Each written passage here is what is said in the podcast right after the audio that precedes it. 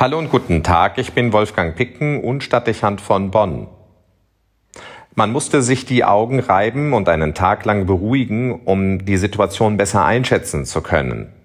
Die Geschehnisse in den Vereinigten Staaten von Amerika sind ebenso unfasslich, wie sie leider auch vielsagend sind. Wenn man die Geschehnisse der letzten Jahre unter Präsident Trump und den Verlauf des Wahlkampfs aufmerksam beobachtet hat, wird man mit vielen Politikwissenschaftlern und fachkundigen Beobachtern zu dem Ergebnis kommen müssen, dass die Bilder aus Washington nicht vollkommen überraschen. Es waren seit langem Anzeichen dafür zu erkennen, dass sich die Polarisierung in den USA und die sich daraus entwickelnden Aggressionen an irgendeiner Stelle entladen würden. Da es sich nicht um Bewegungen und Stimmungen handelt, die spontan aus der Bevölkerung heraus entstehen, sondern von Donald Trump sehr zielgerichtet entwickelt und mit Kampagnen gesteuert werden, war anzunehmen, dass ein bedeutendes Datum und ein symbolträchtiger Ort ausgewählt werden würden, um den Protest und die Wut in Teilen der Bevölkerung zu inszenieren und sie vor dem ganzen Land und der weltweiten Öffentlichkeit zur Schau zu stellen. Die offizielle Wahlbestätigung des neuen Präsidenten durch das Parlament war der geeignete Zeitpunkt und das Kapitol in der Hauptstadt der ideale Ort. Eine perfide Symbolpolitik mit diabolischer Wirkung. Selbstverständlich wurde die Stürmung des Kapitols aufgelöst und konnte sich die Demokratie in den USA behaupten. Trump wird das nie anders angenommen und beabsichtigt haben. Er mag verrückt sein, wie jetzt sogar Mitglieder aus seiner republikanischen Partei annehmen, aber er ist nicht töricht genug, um zu glauben, er könne die amerikanische Demokratie mit einem dann doch amateurhaften Handstreich aus den Angeln heben.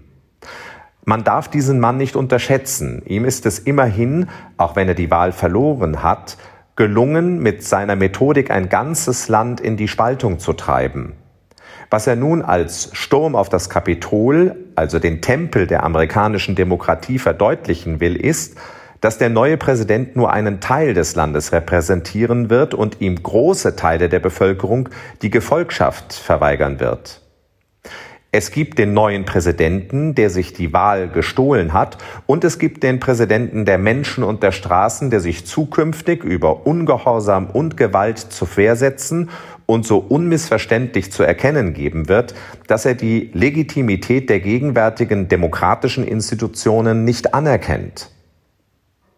Die Szenen in Washington sollen eine Regierungskrise auslösen, bevor die neue Regierung überhaupt ihre Geschäfte aufgenommen hat. Wie soll ein neuer Präsident das Land regieren, wenn ihm die Bevölkerung die Anerkennung verweigert und sich berechtigt sieht, das Parlament zu überrennen und die Büros von Abgeordneten zu stürmen und zu zerstören? Was für ein vielsagendes Bild, eine lebendige Karikatur, die Trump schafft, wenn eine irre Figur aus der Runde der Krawallmacher sich ausgerechnet auf den Stuhl des Parlamentspräsidenten setzt. Die Symbole der amerikanischen Demokratie sind dem Spott ausgesetzt und das natürlich nicht, weil Trump das zu verantworten hätte. Verantwortlich sind diejenigen, die ihm und dem amerikanischen Volk die Wahl gestohlen haben.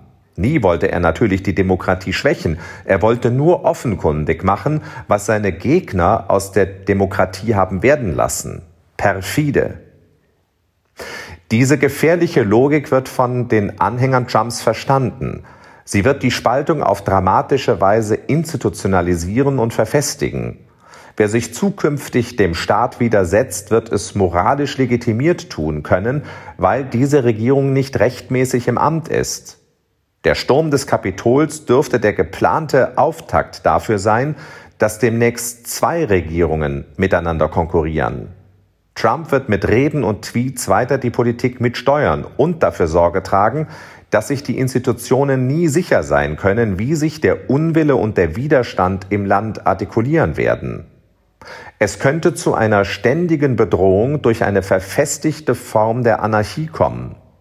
Nicht ausgeschlossen, dass Trump mit der Unberechenbarkeit seiner Anhänger mehr regiert als der neue Präsident. Eine hohe Zahl unter den Republikanern, man spricht von drei Viertel aller Trump-Wähler, erkennen die Wahl des neuen Präsidenten nicht an. Es ist eine absolut neue Herausforderung für eine Demokratie, wenn eine starke Minderheit ein Wahlergebnis nicht anerkennt, den staatlichen Institutionen die Legitimität abspricht und sich entsprechend organisiert. In manchen Bundesstaaten, in denen es eine Trump-Mehrheit gibt, könnte das zu verheerenden Entscheidungen führen, mit denen man sich von der Regierung in Washington absetzt, weil man sie für illegitim hält. Wie wird eine Demokratie mit einer solch fatalen Spaltung umgehen? Demokratisches Ethos, zu dem die Anerkennung von Wahlergebnissen zählt, lässt sich nicht staatlich verordnen. Was also wird die Demokratie in Amerika tun, um dem wirkungsvoll zu begegnen? Das Beschwören von Grundsätzen und der Historie der ältesten Demokratie nutzen nichts, wenn alles das unter dem hohen Druck der Polarisierung und des Populismus bereits verloren ist. Kann man auf Dauer gegen eine große Minderheit regieren? Oder noch drastischer, kann eine Demokratie erhalten bleiben, wenn so viele das System nicht mehr mittragen und mit Gewalt bekämpfen? Diese Frage ist zentral und möglicherweise kann sie sich schneller als wir denken auch in Europa stellen. Die Demokratie ist immer gefährdet und sie lebt davon, dass ihre Grundhaltungen tradiert und gewahrt werden. Das bedeutet, wir werden uns zügig um Antworten bemühen müssen, wenn wir nicht zusehen wollen, wie sich ein System überlebt und von Autokraten überlaufen wird. Wir sprechen seit den Bildern von Washington hier nicht mehr von einer Fantasie, sondern von einer realen Gefahr. Wolfgang Picken für den Podcast Spitzen aus Kirche und Politik.